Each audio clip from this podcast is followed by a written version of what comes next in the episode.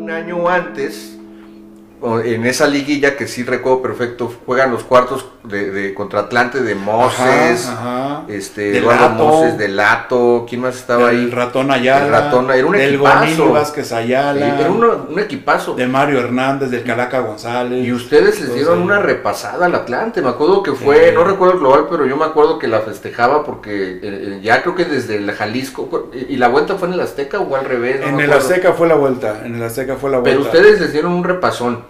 Y luego Sí. van a la eh, Ahí sí te tocó jugar, ¿no? Sí estabas ahí. Sí, claro. y luego en la semifinal claro. eh, contra el América. Fue la bronca. La bronca, el 2-1 en el Jalisco cuando la famosa lluvia, Ajá. tormenta eléctrica. No, pero, eso- pero esa no fue de lluvia. Esa semifinal no fue de lluvia.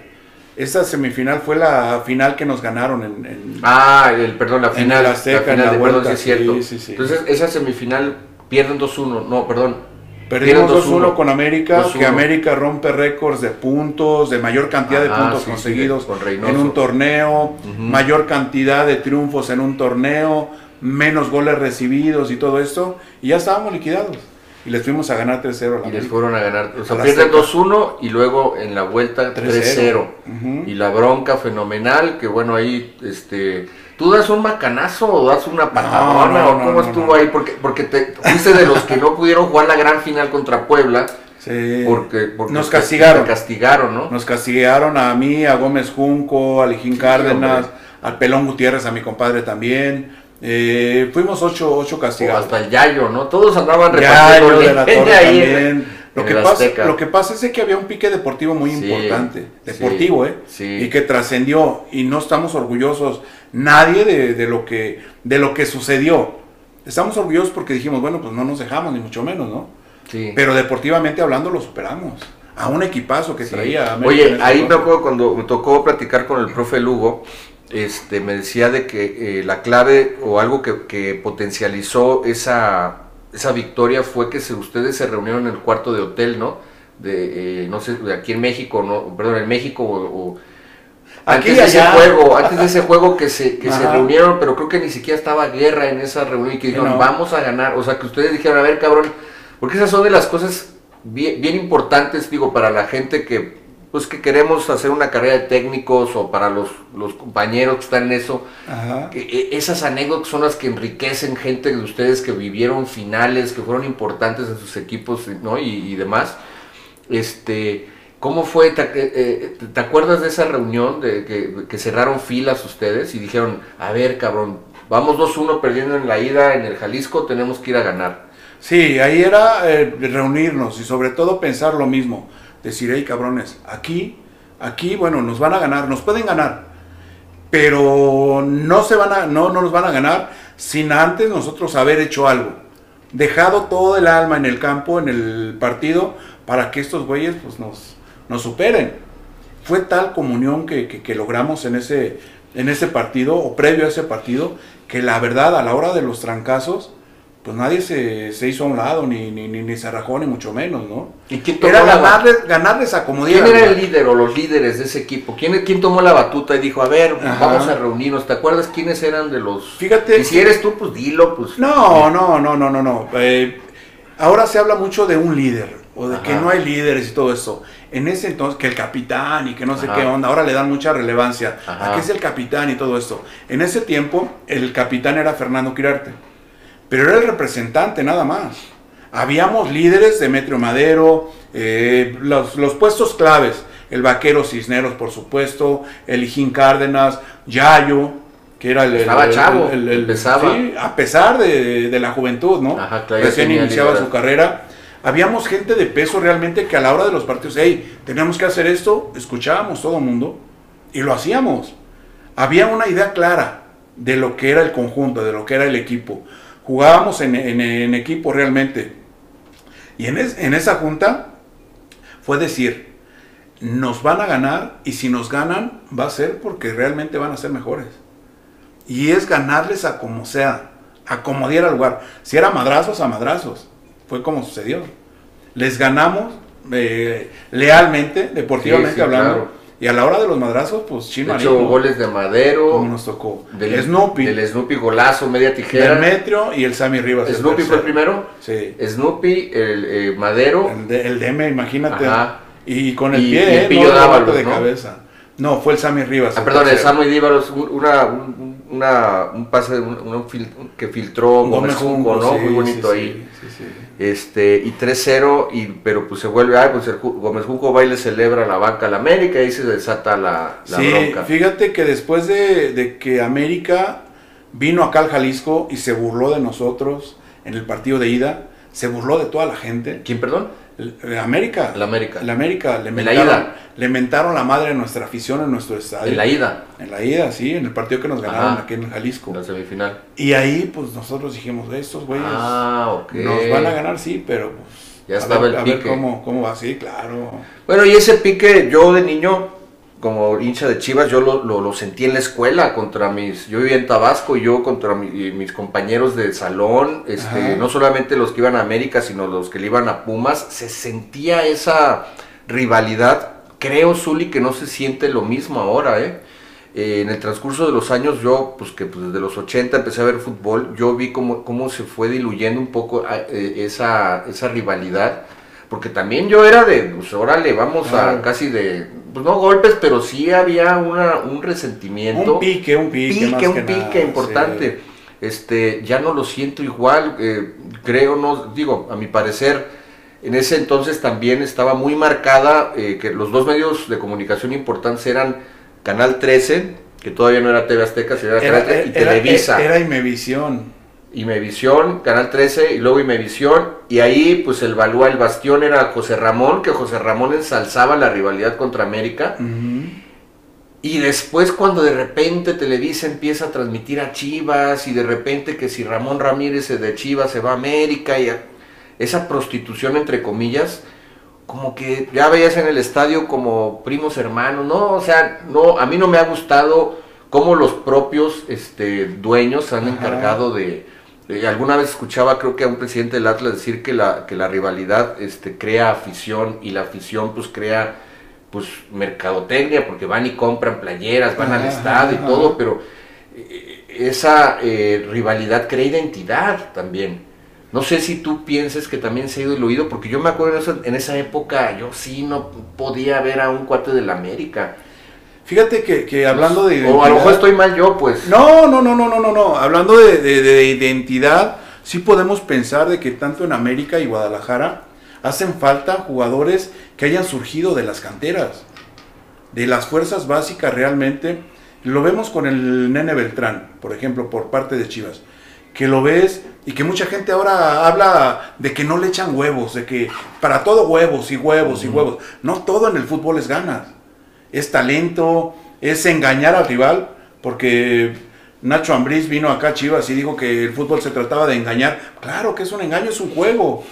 Tienes que derrotar al rival haciéndole fintas, intentando que, que se vaya a un costado para tú salir por el otro, o tirarle al otro lado de donde se tira el, el portero, perdón.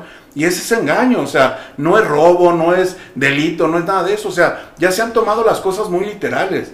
Y en este tipo de piques o de clásicos, podemos decirlo, me parece que hace falta esa pimientita de decir, a ver, yo represento al equipo de Chivas en donde juegan puros futbolistas nacidos en México o representan a los mexicanos y en América que es una mezcla de buenos jugadores mexicanos y los mejores jugadores no nacidos en México que, que llegan al fútbol mexicano. Esto ha sido una tradición siempre y creo que tanto elementos surgidos de América como de Guadalajara han hecho falta realmente en ese tipo de partidos.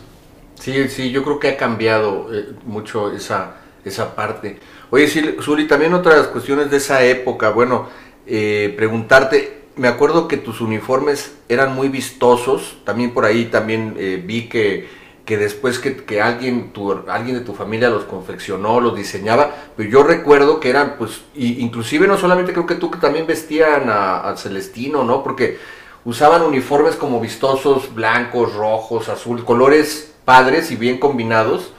Y la otra que, que te parecías mucho físicamente justo a tu archirrival, ¿no? A Celada, o sea, con el pelo largo, usabas el pelo, pues güerón, eras güerillo, ¿no? Sí, Bueno, eres Todavía- güerillo, todavía, todavía. Este, el pelo largo, pero era, Ajá. o sea, no eras argentino, pero tenías esa pinta y hasta eso en, en, digamos, e, era un atractivo visual en los, en los gran, en, los, en el clásico de, hoy le llaman el clásico nacional, los, no, era el clásico, le decían el clásico de clásicos en esa época, Sí. pero hasta eso era muy pintoresco, ¿no? El, porque eras parecido a, a Celada, ¿no? En, en tu, en tu físico y en tu forma de, de- del pelo. Sí, fíjate que Héctor Miguel Celada llegó justo cuando yo debuté también en primera división en el fútbol mexicano con Chivas. En el 79. Coincidimos, Mm. ajá, él llegó, justamente lo recuerdo, eh, su primer clásico fue en el Estadio Jalisco contra Chivas, América Chivas, obviamente, y eh, lo recuerdo ahí, y yo para el partido de vuelta en el Estadio Azteca jugué, él ya había debutado en la liga eh, aquí en México, y yo en la segunda vuelta me tocó jugarlo, y desde ahí coincidimos, nos parecíamos físicamente, es una realidad, pero también nos parecíamos en la calidad. Es un gran arquero, ¿eh? sí, Héctor sí. Miguel Celada fue uno de los arqueros que marcaron época en el fútbol mexicano y que me compararan a mí con alguien de la calidad de Héctor Miguel Celada, pues para mí era decir, híjole, pues tengo que esforzarme por tratar de ser mejor de un, perdón por la expresión, de un arquero que es muy chingón. Sí, sí. Ya desde ahí entonces yo decía, híjole, estoy a la par de él, pues no tengo que ser menos, no me tengo que dejar, ni mucho menos. Y eso me inspiraba también para tratar de esa rivalidad deportiva que tenía con Celestino acá en Chivas, para tratar de, de sobresalir y de ser titular en el arco de Chivas. ¿Y cuáles piensas tú que eran tus principales cualidades como arquero? El salir, el balón con los pies. Bueno, el balón con los pies eh, sabemos, ¿no? Pero tú qué piensas que eran tus mayores cualidades. Mira, yo creo que la principal virtud que tenía era eh, no ser tan espectacular, tratar de ser efectivo. Mm. tratar de resolver con la mayor, con la mayor facilidad posible. Mandar el mensaje a mis compañeros de los defensas y los medios y los delanteros de que si llegaba alguna pelota en la cual el último elemento del equipo tendría que intervenir, lo hiciera entero. Lo hiciera de buena manera, sin esforzarme tanto, para darles el valor del esfuerzo que ellos realizaban en el- durante el partido. Imagínate, si me estuviera aventando a, todas las, a todos los balones o a todas las pelotas que llegaran, los eh, compañeros, ¿qué mensaje recibían? Que el último hombre ya se estaba esforzando al máximo para evitar el gol. Quería decir que ellos no estaban haciendo bien su trabajo o que nosotros estábamos o, so- o éramos más débiles que el rival. Entre más fácil tomara yo la pelota, mayor seguridad emanaba hacia mis compañeros. Por consecuencia, el funcionamiento de ellos tenía que ser al, al- al tope o al máximo también. Sí. Ese era, me parece, y yo lo, lo analizo de esa manera, mi mayor virtud. De que fríamente anulábamos las situaciones de gol del rival, claro que no siempre, Claro. pero del- con la mayor facilidad decirle- decirles a nuestros compañeros, hey, nosotros estamos bien soportados, tenemos mucha capacidad atrás, como para que ustedes hacia la ofensiva puedan conseguir anotaciones. Pues, ajá. Y creo yo que esa era una de las mejores. Pues sí, yo te escuché alguna eh, decir en una entrevista que decías que nosotros la defensa y te incluyes.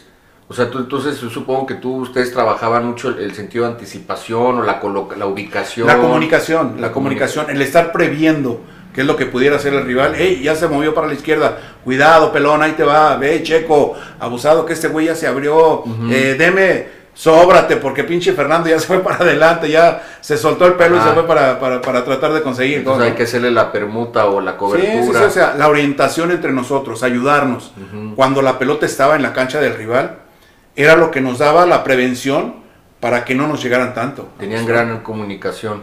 Así es. Aparte, bueno, ya lo sabemos, se ha dicho mucho, una, de, una, una, una línea defensiva que duró junta casi 10, casi toda la década, casi toda la década de los 80, ¿no? Simplemente, De sim- memoria. simplemente no nada más en el primer equipo.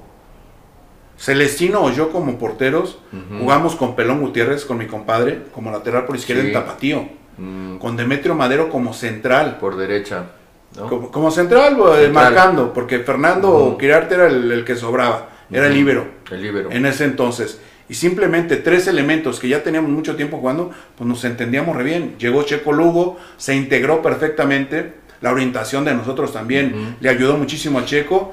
Y, y Quirarte, que bueno, era el, el que más listo para jugar, más vivo, se aprovechaba de todo el esfuerzo de nosotros, en el buen sentido de la palabra, para, para él comandar la, la línea de cuatro que teníamos. Claro. Sí, una, una defensa pues legendaria, ¿no? Que todo, que, que de memoria te la, Sí, te la, sí. te la sabía.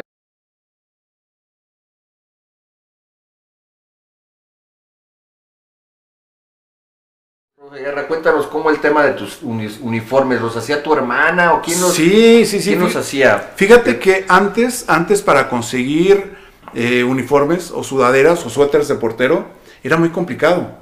No había los patrocinios que existen hoy. Las marcas no invertían tanto en, promover sus, sus artículos, sobre todo para los porteros, como lo hay en la actualidad. Yo tenía que comprar de repente mis uniformes, mis sudaderas, el short, las medias no tanto, porque utilizábamos siempre las medias del equipo normal. Pero eso me obligó a tratar de confeccionar mis propios, mis, mis propios implementos para, para tanto guantes como suéteres y ropa para, para jugar. Yo me acuerdo que iba aquí a la Plaza del Sol, en Guadalajara, a comprar shorts para jugar los domingos. Los shorts que nos proporcionaban la marca deportiva que vestía Chivas, de repente o no combinaban o no me quedaban simple y sencillamente. Eso me obligó o me orilló a tratar de confeccionar mis propias prendas. Mi hermana eh, tuvo un taller de confección y un día le dije, a ver, pues, haz- haz- hazme un suétercito. Pues, ¿cómo lo quieres? Pues, mira, este me gusta, así más o menos. Mira, por ahí de repente verás eh, una de las de los suéteres, una de las fotografías que, te- que tengo aquí en su casa, eh, con un- precisamente la, la marca y la confección de mi, de mi hermana, que a fin de cuentas ya al, al final me dijo, no, ahí están tus, tus telas y todo eso, ya no, ya no hacemos nada, Ah, pues bueno, ya no hacemos nada y no hay ningún problema. Pero eso fue lo que, lo que me orilló a sacar mi propia marca, tanto en guantes como en suéteres. Con la Z de Zully, sí, ¿no? sí, sí.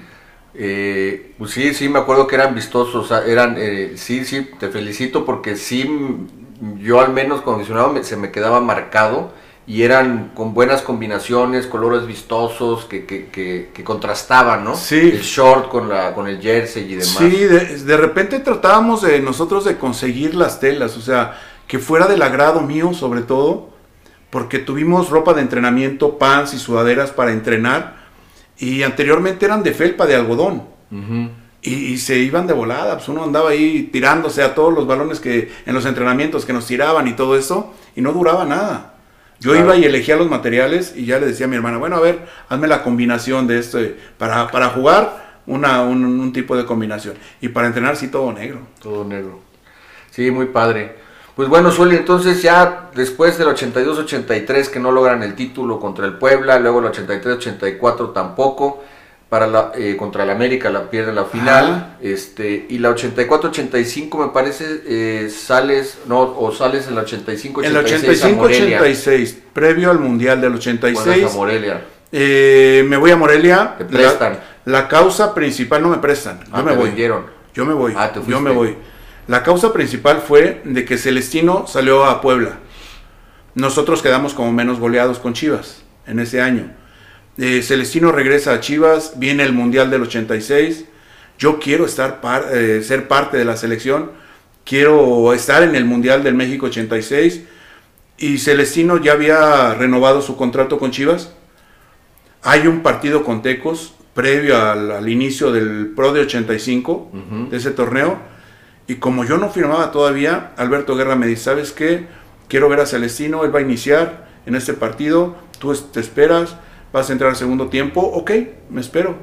Digo, es, es lógico, yo no he firmado contrato, Celestino ya regresó, él va a iniciar, ya tiene contrato y pues bueno, yo no tengo, así que no sé si me vaya a quedar o me vaya a ir.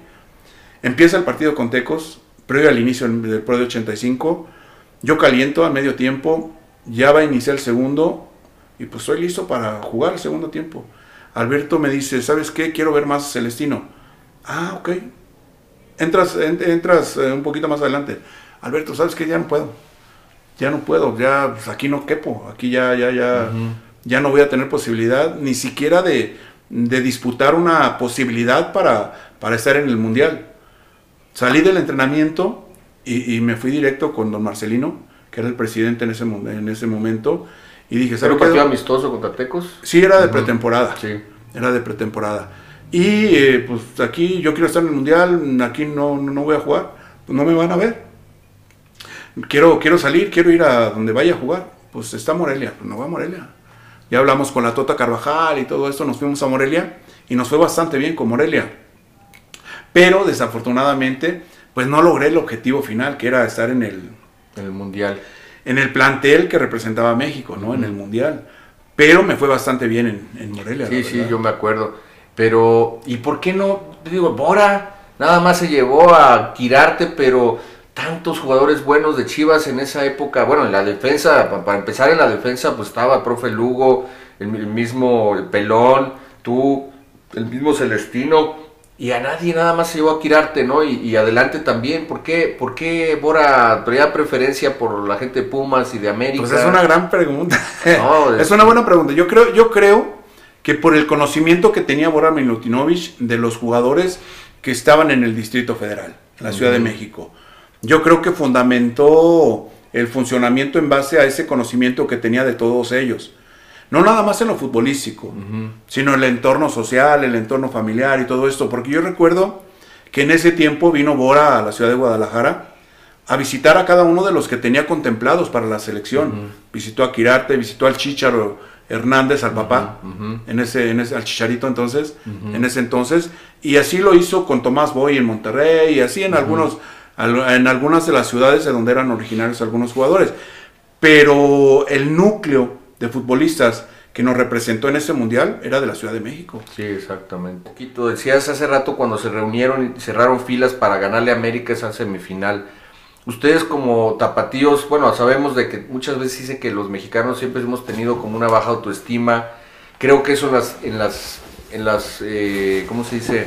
Generaciones actuales no pasa porque ya tienes muchos elementos de tecnología en donde pues tú mexicano te conectas a un chino y ah pues es igual que yo tiene dos brazos y lo mismo el alemán creo que las generaciones bueno ya tenemos dos títulos eh, de sub 17 del mundo y creo que ya no hay pero hablando tú decías bueno probablemente nos gane el América pero ah, siendo de tapatíos y, y viendo a un equipo pues rico de Televisa con ese también pues se decía que se le ayudaba al América y bueno y, luego de, la, de, de allá de Chilangolandia no había un dejo de, inferioridad de como siendo tapatíos o, o no No. O, o traían esa destirpe de Jorge Negrete y Jalisco y somos chingón o, o- cómo se No. vivía eso no había No, no, tenían no, esa no, no, no, fíjate que dentro de todo pues sabíamos que estábamos en un equipo muy especial, como lo es Chivas, no, no ha dejado de serlo, Sí. no por nada es campeonísimo y ha sido campeonísimo, y no por nada tiene los logros que tiene, ¿no? Dentro de la historia del fútbol mexicano. Entonces no nos sentíamos ni superiores, pero tampoco inferiores, o sea, sabíamos de nuestras capacidades y en esa ocasión es cierto que también reconocíamos la calidad de los rivales. Tan es así que decíamos, América, ¿saben qué? Ahora nos tenemos que jugar la vida. Ya nos chingaron en, en el Jalisco Ajá. 2-1. Ahora, como quiera que sea, les tenemos que dar vuelta. Claro. Y afortunadamente lo logramos en esa ocasión. Ok.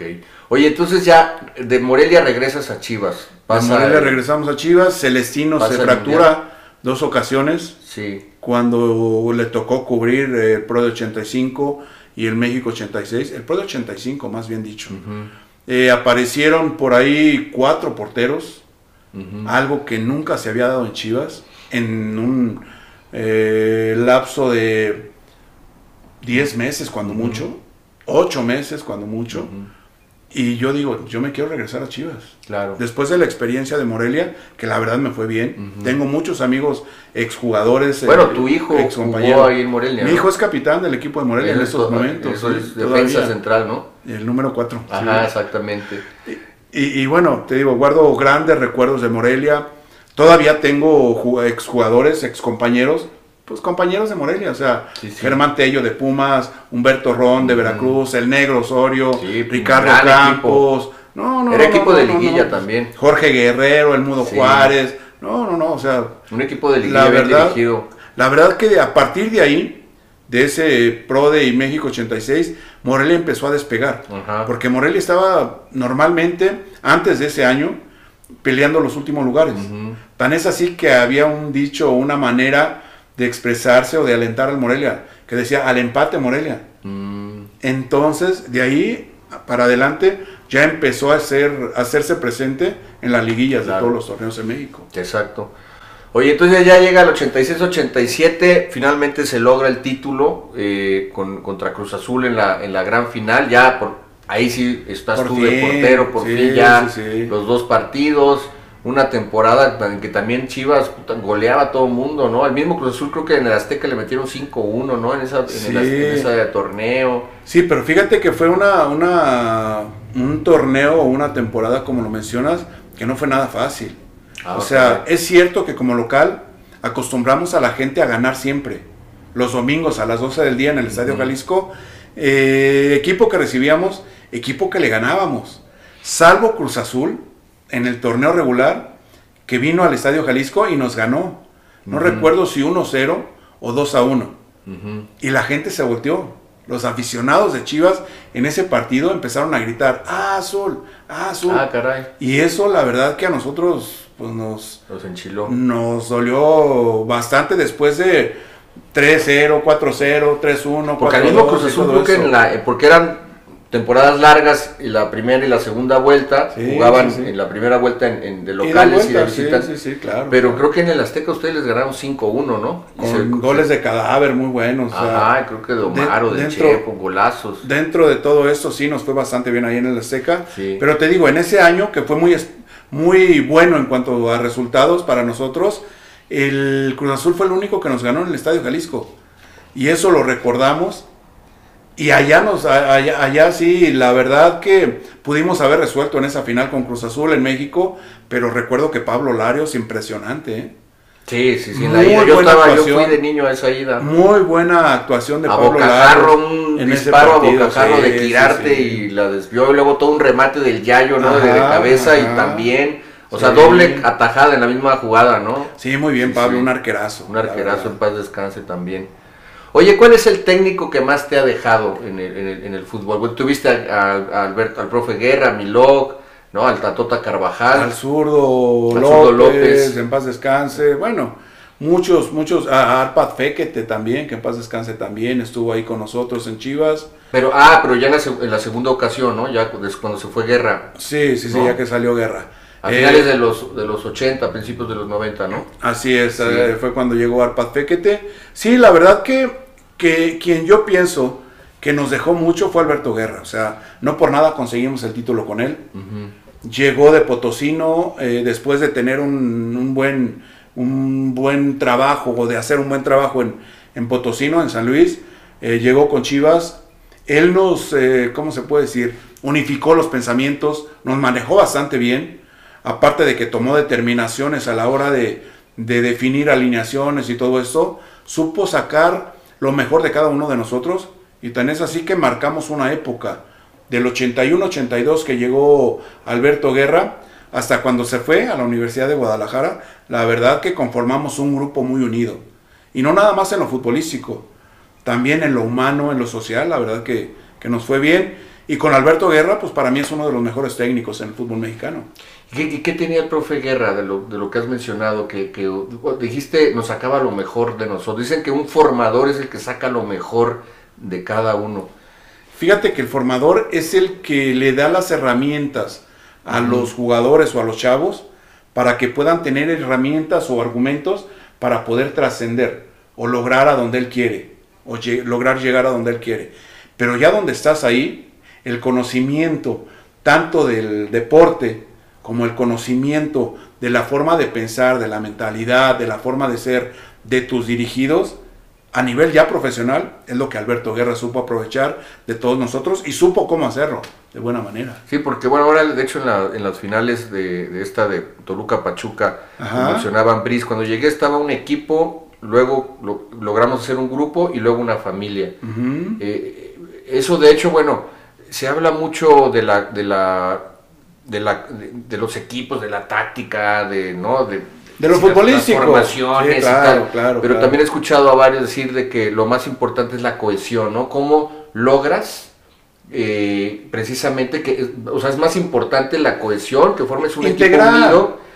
Integrar los ingredientes, ¿no? Si los ingredientes en este caso son las personalidades de cada uno de los de los integrantes. Esa es la magia, ¿no? De, De- un buen. Sí, DT, sí, de sí. un buen líder, ¿no? el conocer las formas de pensar de cada uno de nosotros, cómo llegarle a cada uno de los jugadores, porque el plantel no son los 11 futbolistas que, que uno ve cada, cada partido. Son los 30, 28, ajá. 30, 32, 34 futbolistas que conforman la plantilla. Y acá me parece que el trabajo de Alberto Guerra en este sentido, el manejo de las formas de pensar y el trato que le daba a cada uno en lo particular, creo que a fin de cuentas fue lo que nos dio para que todos nosotros pusiéramos lo mejor a la hora de la competencia, Claro. a la hora de los partidos.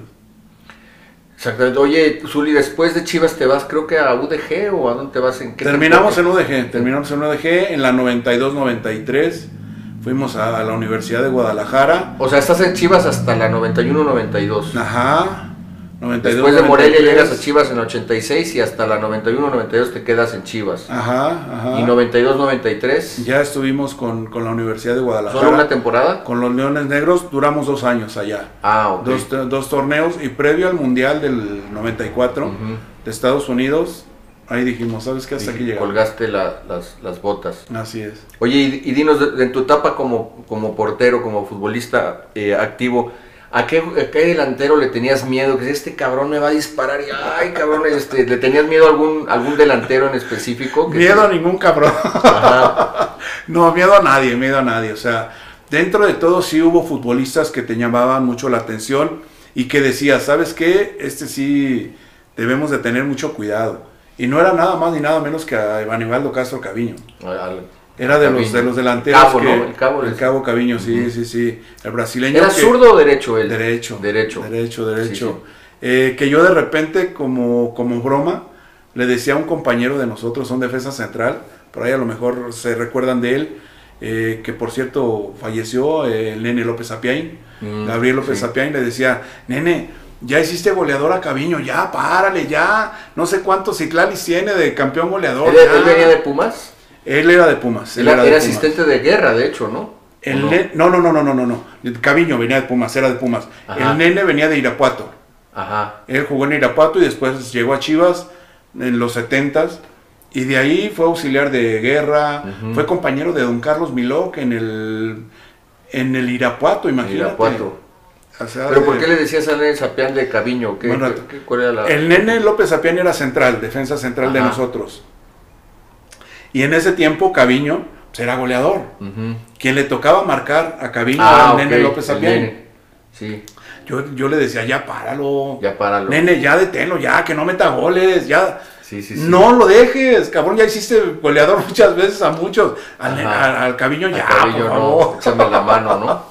Sí, a nivel pues de, de cotorreo de, de carrilla. cotorreo, sí. Ajá. Por cierto, hablando de, de- de- tenía de, de- de defensas centrales, pues a lo mejor eh, se habla de Madero, de Quirarte, de que a lo mejor técnicamente no eran los más dotados, pero tenían un sentido, gran sentido de la anticipación, ¿no? Si los comparamos, por ejemplo, ahora con de repente, pues que si el Tiba, que ya está, ya dio el estirón o no, al parecer sí, pero de repente comete algunos detalles ahí técnicos de, de, pues, de párvulos, pero tenían gran sentido de anticipación, ¿no? O Mira, tenían mucho colmillo, ¿no? lo ¿Qué que- tenían el Madero y Quirarte? Se complementaron muy bien. Nosotros jugábamos también con cuatro atrás, dos centrales. Uno era el marcador, que era Demetrio Madero, que era el que hacía el trabajo sucio. que era el trabajo sucio? Anular al centro delantero. De repente jugaban los rivales con dos puntas. Ahora ya es más común que jueguen con dos o con uno. Anteriormente era un centro delantero. Sí. A ese centro delantero lo marcaba Demetrio Madero. Es el que hacía el trabajo duro. Fernando Quirarte llegaba y ya que el Deme chocaba, mordía, Ajá. se barría y todo esto, llegaba Fernando ahí bien tranquilo. Sí, sí. Bien, compadre, gracias. Y llegaba Sí. y Fernando era el que lucía. Era inteligente para jugar Fernando Quirarte, porque hacía coberturas, tanto a los laterales como a Demetrio en un momento dado. Pero el que hacía el trabajo sucio era Demetrio. Demetrio. Sí, sí, sí. El Nada más, nada más. El número 4. El 4, sí, sí, el, 4, no, y aparte de que, que era, este, tenía también, o sea, tenía gol, Sí. Quirarte, bueno, todos tenían gol Juego, ahí. juego en ese aéreo. Demetrio, Demetrio Sí. juego aéreo, Juego aéreo. cabeceaba muy bien, Sí. fildeaba muy bien. Y metió Ustedes goles en liguillas importantes, ¿no? Pues ese era la América nada más, el que mencionamos. Sí, ese, y también en, eh, creo que en uno de ida Contra a- Tecos. contra Puebla, también en la ida de esa final del 82-83, creo Ese que fue metió otro gol. gol. Ese fue otro gol. Ah, fue- perdieron el... Ah, fue Puebla, bueno, en Puebla, pero él metió el gol en la ida, creo, ¿no? No, en ¿No? la ida fue Paul Moreno.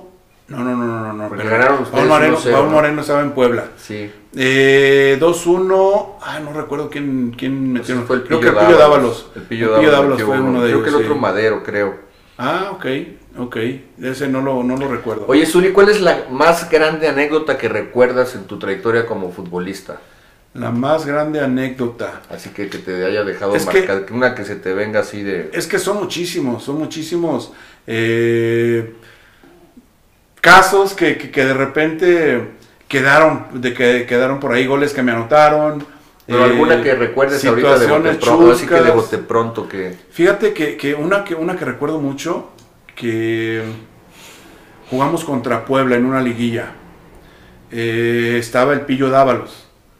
El Pillo Dávalos llegaba y bajaba en tiros de esquina, en contra, bajaba y se ponía a primer poste o se quedaba El extremo rebote. derecho, ¿no? El extremo derecho o izquierdo. Ujú. Le pegaba muy bien con cualquiera de las dos piernas, ok. el, el Pillo Dávalos.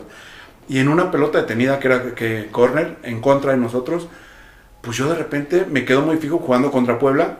Eh, Guillermo Cosío jugaba, jugaba Ujú. con ellos, el caballo Cosío. Sí, Eh, y me quedó muy claro viendo algunos, algunas jugadas de Puebla que él era buen cabeceador y remataba muy bien y había hecho goles.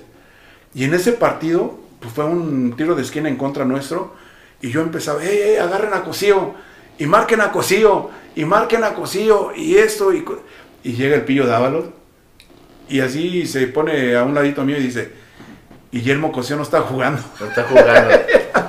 Pues márcalo, cabrón. Sí, al que más se parezca, ¿no? Sí, sí, sí, o sea, me quedó tan fijo eso que de repente y agarran a Cosillo y esto y lo otro y en lugar de, pues de, de- estar más, más al pendiente, pues Cosillo yo decía, bueno, pues este güey es la referencia en- Ajá, en, sí, sí, en sí. este tipo de pelotas detenidas, Ajá. ¿no? De, pues, jugadas en contra. Y no estaba jugando. Ah, hay que anularlo a ese güey. ¿Y era liguilla o era un partido regular? Era to- torneo regular, Ya. era torneo regular. Oye, cu- cuéntanos quién ha sido tu mejor amigo en el fútbol. Mi mejor amigo en el fútbol he tenido varios. He tenido varios amigos que la verdad, eh, uno de ellos, el Pelón Gutiérrez, que en paz descanse, Pelón el Nene. López Apiain, también, que de los que se nos han adelantado, el Concho Rodríguez, el Chupón, El Concho. también ha sido uno de, mejo- de mis mejores amigos, eh, Demetrio Madero, que a pesar de repente de que no coincidamos o no convivamos mucho, de repente lo veo y haz de cuenta que... El negro Madero. El negro Madero, que de repente, pues eh, lo acabo de ver hace 20 minutos, ¿no? Hace una hora, cuando mucho. El cadáver Valdés también, otro de los que al paso del tiempo, él se integró con nosotros, llegó Chavo allá a, a Chivas, él venía de Aguascalientes, y a la fecha de repente hablo con él y pues como si nada. Con, el, con ellos. Así es. Oye, y, este, en, la, y en la actualidad, ¿a quién, a quién admiras como, como director técnico en la actualidad? Como director técnico, me parece que Pep Guardiola, por las formas y por el concepto que tiene, es uno de los mejores. Y cuestiones tácticas, ¿qué es lo que admiras de, de Pep Guardiola? O sea, ¿qué es lo que te llama? La, o sea, bueno, Me llama mucho la atención pronto. la filosofía, creo yo, o la idea que le que la transmite a su equipo, a sus, a sus Mm. jugadores. El siempre jugar buen fútbol, algo, algo de lo que Alberto Guerra también nos decía, eh, nos preguntaba de repente, ¿en dónde se juega buen fútbol?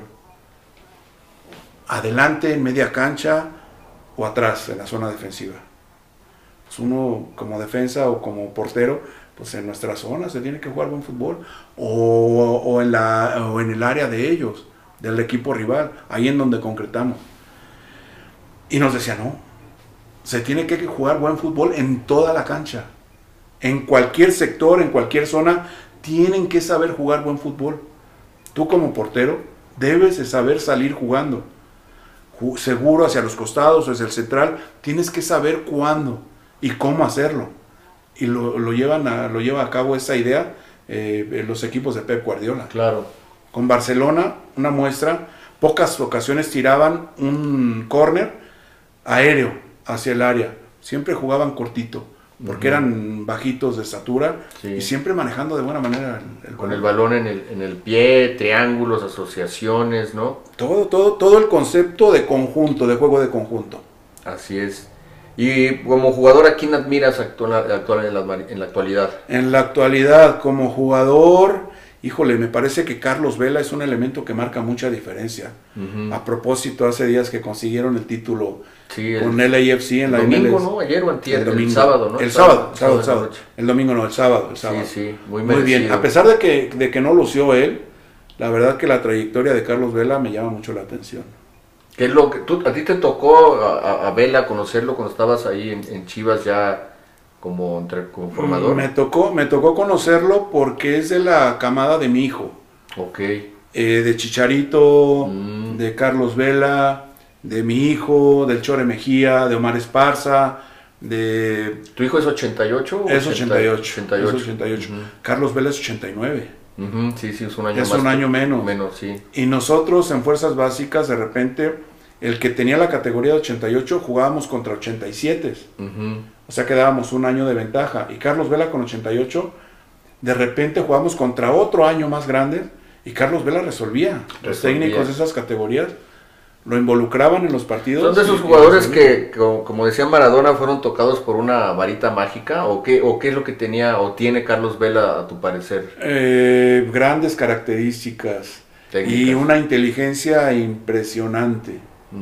Impresionante. Acaba de, de ser campeón con LAFC apenas. Claro. Es cierto que él no fue protagonista, pero ha colaborado para que el equipo funcione de alguna Claro, manera. sí, son esos jugadores. Creo que como tipo, eh, digamos, eh, Cuauhtémoc Blanco, Sí, que luego sí, yo sí. veía los partidos de selección que de repente no era egoísta, ¿no? O sea, decía, a ver, este canijo está mejor ubicado, este sí la va a empujar. Inteligente. Inteligentes, Inteligente, inteligentes eso y, es gener- y inteligencia. generosos, exactamente, Claro, esos claro, claro, y generosos, ¿no? Claro, claro. Exactamente. Pues una lástima que no esté este Vela, ¿no? Para, para el Mundial. La verdad que sí, ni Chicharo tampoco, ¿eh? Sí, O sea, claro, pero- A mí me parece que hace falta un centro delantero en la Sí. selección, pero bueno. Sí, sí. Ya el Tata dirá. No, pues ya dijo, ya dijo, ya, va- ya valió más. Ya valió. Ya valió más, pero también dice que se portó mal Chicharo, pero bueno, esa es harina de, de otro costal. Hablando de, de jugadores y de características, fíjate que yo no he vuelto a ver otro jugador Ajá. como el Concho Rodríguez. O sea, el Concho era un extremo No. que te, así como decía el profe Lugo, se burlaba hasta el, hasta el abanderado, te, te, te, hacía para acá, la gambeta luego para acá, y luego se daba una vuelta, bailaba el jarabe tapatío, salsa.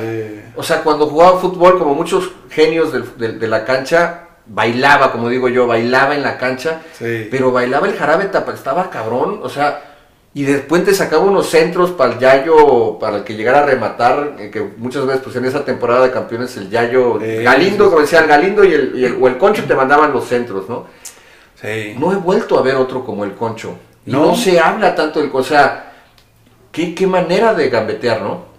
Sí, sí, sí, y una persona mm, finísima, finísima, como, como persona, sí, como jugador era grandísimo, como persona la verdad que mis respetos para el Concho, ¿eh? También es uno de los compañeros con los cuales me llevé un poco mejor. Pues un saludo al Concho. Dentro de todo, sí, sí, sí, ahí andamos, que por cierto, eh, por ahí aparecía en Twitter que había fallecido, no, no, no, para nada. ¿Vive en León? Ahí vive en León el, el- el Concho. Habrá que visitarlo. Y, y ahí está, ahí está. La verdad que es sobresaliente. ¿Y ¿Quién podemos pensar ahora últimamente que pueda ser como el Concho? Muy difícil de, de mencionarlo. ¿eh? Yo no he visto esas características Era rápido, técnicas. Era rápido. eh, quizás el Chucky en estos momentos pueda ser un poco más rápido que el Concho, Sí. pero técnicamente mucho mejor el Concho, ¿eh? Sí. Y, mejor cambio de encarador ritmo. y mejor driblador que el Tecatito Ajá, Corona. Sí. Tenía un cambio de ritmo. No, pero ese cabrón te bailaba. O sea, es como Sí. cuando estás bailando a la chava y la- eh, bailando salsa o merengue y luego le mueves así. ay, Y la regresaba y Se otra vez la regresaba, sí, a poner. Cuidado, cuidado. Sí, no, no, este, Sí, grandes recuerdos de sí, ese sí. de Concho Rodríguez que venía de León, ¿no? De Creo que León. llegó en el 84 80 o el 85, 86, pero bueno, le tocó el 84, título. 85. Llegó a 84, Chivas. 85. No, sí. un jugadorazo, Concepción Sí, sí, Rodríguez. sí, sí, sí. Así me Él, voló. él hizo goleador al, al Yayo. Sí, sí. que sí. Yayo, bu- muy buen jugador y todo esto, muy buen rematador. Muy de buen cabeza. rematador, un nueve Y mucho- nominal, Muchos de los, de, los, de los goles fueron servicios. Sí, claro. Un 9 nominal. Lástima que la Volpe lo borró, ¿eh? Ahora Ah. que dice la Volpe que él hizo a todos y que él formó a todos y todo eso, él borró a uno de los grandes jugadores del, del fútbol mexicano, Ah, ¿A quién borró? al Concho. ¿De él hizo que, lo re- que, que se retirara el Concho. Ah, porque el Concho después de Chivas, ¿a dónde se fue? Se retiró. Se retiró, pero Se ¿qué? retiró. Cuando, ¿Fue cuando llegó, la Volpe llegó a Chivas. Sí, cuando la Volpe sí. llegó a Chivas. La Volpe ya no lo quiso, a un jugador desequilibrante como el Concha. Sí, qué bárbaro. ¿La Volpe en qué año llegó a Chivas? ¿En la 88? No, como el 90, ¿no? 90, 91 más o menos. 90, 91 por ahí. Y 91, 92 creo que estuvo el zurdo, ¿no? Más o menos, Ajá, creo. ajá, ajá. Sí, pues una, un gran jugador. El... ¿Y quién fue tu mejor socio en la cancha? Digo, vaya, eras portero, pero ¿quién, qué- ¿con quién salías jugando? ¿Quién, quién te daba más confianza para salir jugando ahí? Normalmente con todos menos con Demetrio Madero. Ah, ok. Madero, bueno, que a pesar de Demetrio también era seguro para salir jugando, pero normalmente con Pelón Gutiérrez o con Checo, ya, era con los que salían. con los laterales. Que ahí se quería colar Fernando Quirarte de repente, pero nada más para llamar la atención. Ajá. No, O no, sea, no, cierto, normalmente no, con los laterales Con los salías. laterales normalmente. Entonces el, eh, el DM era más troncón de, con los pies. Eh, Era técnicamente, como Reynoso también, como del estilo de Reynoso. Reynoso no era muy hábil con los pies, o sí, o sea, era, era también del estilo de, de Demetrio, Fuerte, ¿no? Cabrón. fuerte, sí, sí, No, sí. Pasaba la pelota, pero no el hombre. más, más en los duelos individuales, ¿no? Más combativos, podemos decirlo de esa, de esa manera. Pero Fernando, tam- Fernando Quirarte tampoco era técnico, ¿eh?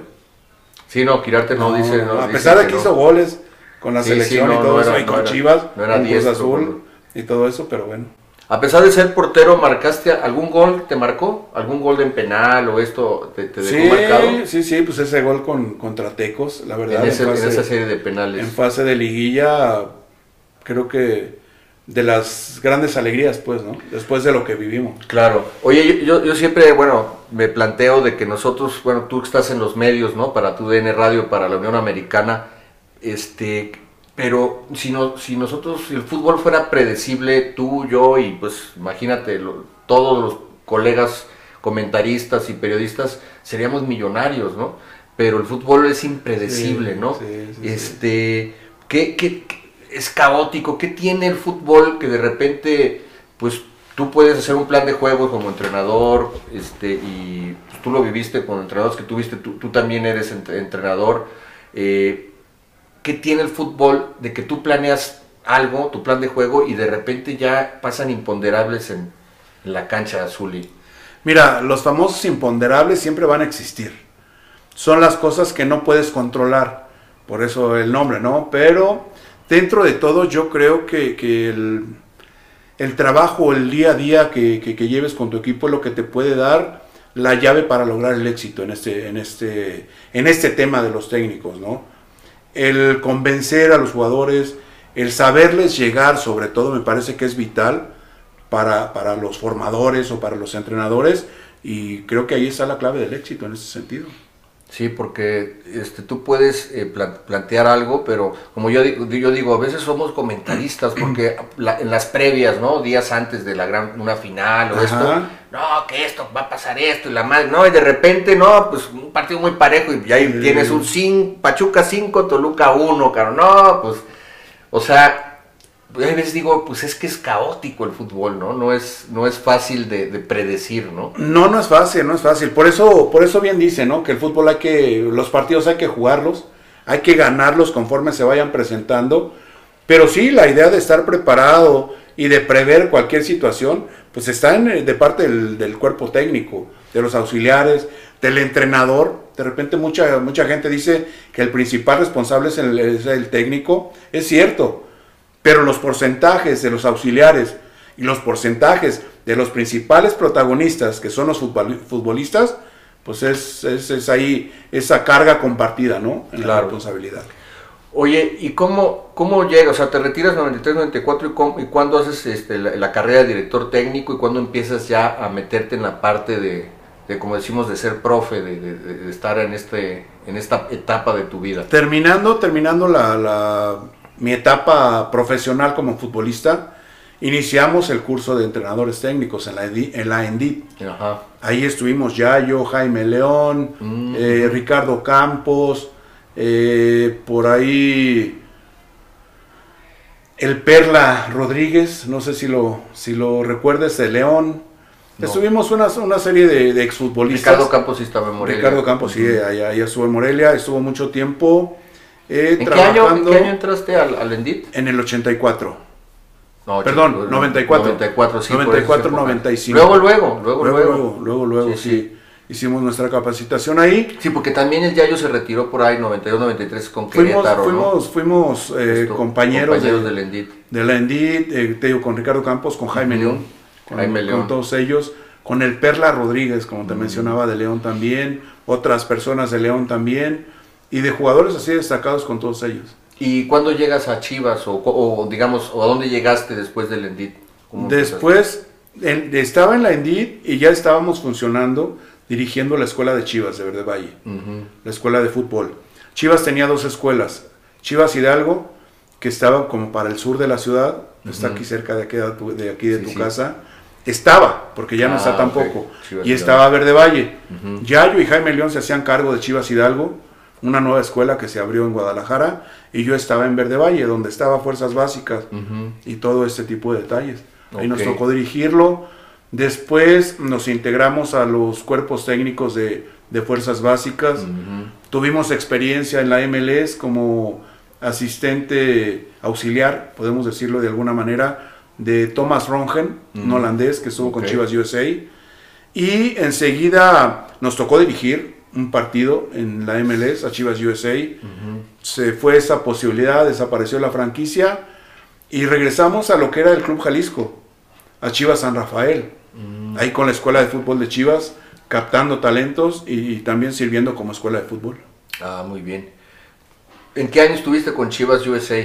Con Chivas USA fue la aparición de esa franquicia en, en Los Ángeles, fue en el 2000, si mal no recuerdo, 2005, 2007 aproximadamente. Estuviste a- a- por allá. Por ahí estuvimos. ¿Y ¿Por qué obligaron a, a- Se dice que obligaron a Jorge Vergara a vender Chivas USA, ¿no? Tenía mucha presión. Se menciona, se menciona que, ¿Por que- que lo obligaron. Lo que pasa es que Hubo una cuestión ahí de, ra- racial, ¿no? Un, un tema, ¿no? fue una, fue, la verdad fue una experiencia buena dentro de lo deportivo, dentro del ámbito futbolístico, pero una experiencia que, que- que marcó muchas situaciones especiales. ¿Especiales en qué sentido? De repente, en la liga, en la MLS, una franquicia nueva se armó con jugadores de fuerzas básicas de Chivas, hablando del tapatío en ese, en ese entonces, o la sub-20. Jugadores jóvenes que se integraban a una liga competitiva, a una liga física muy fuerte, sobre todo en ese aspecto, que la mayoría de los talentos, ya los equipos tenían eh, para sí mismos. Se armó con jugadores de, de segunda división de México, de la Liga Mexicana, y con los jugadores que ya no querían los, las demás franquicias de la MLS. ¿Qué futuro podías predecir para ese, para ese grupo, para ese equipo Claro. que se armaba? Nada halagador, ¿no? Sí, sí, sí, la retajila, como dicen. A pesar, a pesar de todo esto, pues se armó el equipo. Thomas Rongen, un holandés, fue el primer técnico de la franquicia de Chivas USA. Después fue Hans. Yo era el auxiliar. eh, me tocó entrenar a Brad Guzan a mí como entrenador de porteros. Haciendo labores de entrenador de porteros. No era el designado yo como para, para entrenar así específicamente a los porteros. Me tocó trabajar con Brad Guzan, un portero de, de Estados Unidos que jugó en la Premier, después de estar en Chivas USA, se fue a la, a la Premier, jugó en la Premier en Inglaterra y regresó a Atlanta United.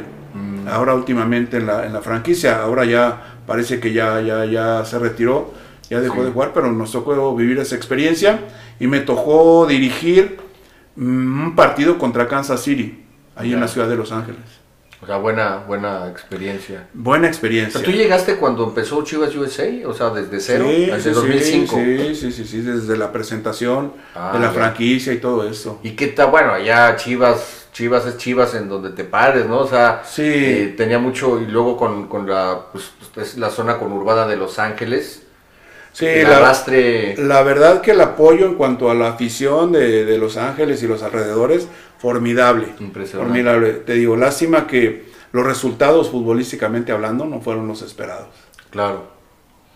Muy bien, Zuli. Oye, y este, ¿cuál, por ejemplo, tú estuviste también en Fuerzas Básicas, entrenabas sub-17, sub-20, ¿qué, qué categorías? Me tocó sub-20, me tocó el grupo en donde JJ Macías estaba. Ok. Eh, cuando, cuando Chavo me tocó giras a Europa con ellos.